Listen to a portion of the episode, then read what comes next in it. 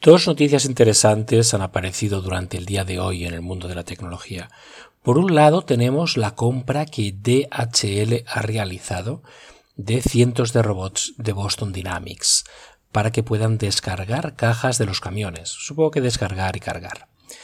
Eso ha encendido las alertas de todos los que piensan que la robótica acabará con muchos empleos y que realmente generará mucho desempleo, principalmente en Estados Unidos, que es donde se ha realizado esta compra. Vamos a analizar este caso eh, paso por paso. Por un lado, los profesionales que descargan cajas de camiones, tanto en Estados Unidos como en otros lugares, se enfrentan a sueldos muy bajos y un trabajo extremadamente pesado. Un trabajo que requiere cargar y descargar cajas de aproximadamente 20 kilos durante varias horas al día, lo que a medio y largo plazo os podéis imaginar lo que genera eso en la espalda.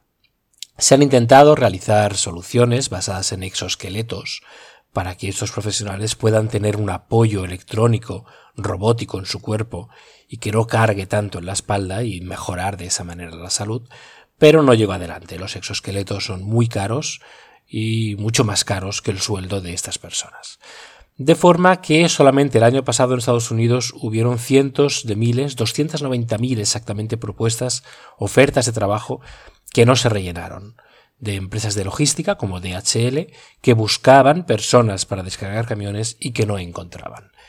Esas personas preferían, para tener ese sueldo bajo, dedicarse a cosas que no les afecte la salud.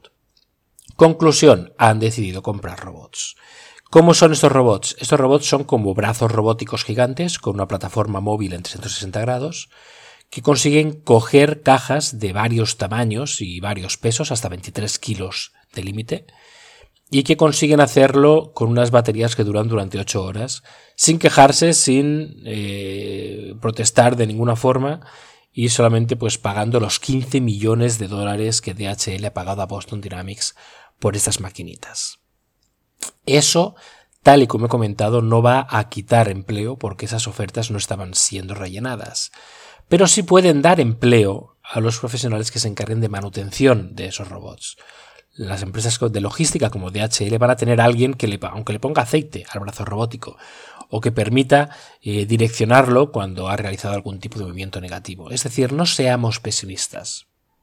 Recordemos cuando se inventó el coche, las grandes protestas que hubo de la gente que eh, criaba caballos y que llevaba carros.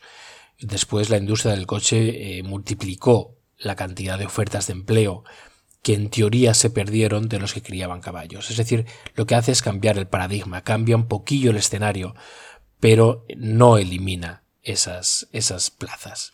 Por lo menos así lo creo y espero no equivocarme.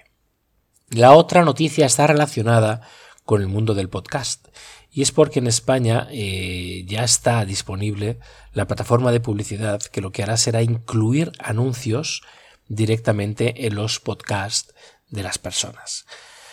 No todos los podcasts tendrán anuncios, seguramente serán los podcasts más largos y seguramente también serán los podcasts que tienen más audiencia, porque en la plataforma Spotify recomendará ciertos canales de podcast a los anunciantes y los anunciantes en función pues de la edad, del género, del dispositivo utilizado de cada uno de los podcasts podrá incluir anuncios de audio o no. Y si usamos el dispositivo, el móvil, veremos el logo de la marca anunciante.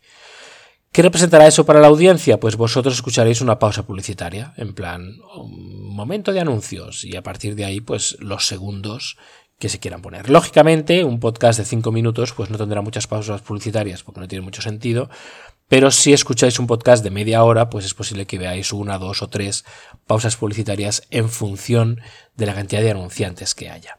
Eso es una buena noticia, porque eso va a mejorar la calidad de los podcasts ya que habrá más podcasters que dedicarán su tiempo y su esfuerzo y su conocimiento para poder ganarse la vida con el tema, que al fin y al cabo es lo que todo el mundo quiere a la hora de dedicar su tiempo en estas plataformas.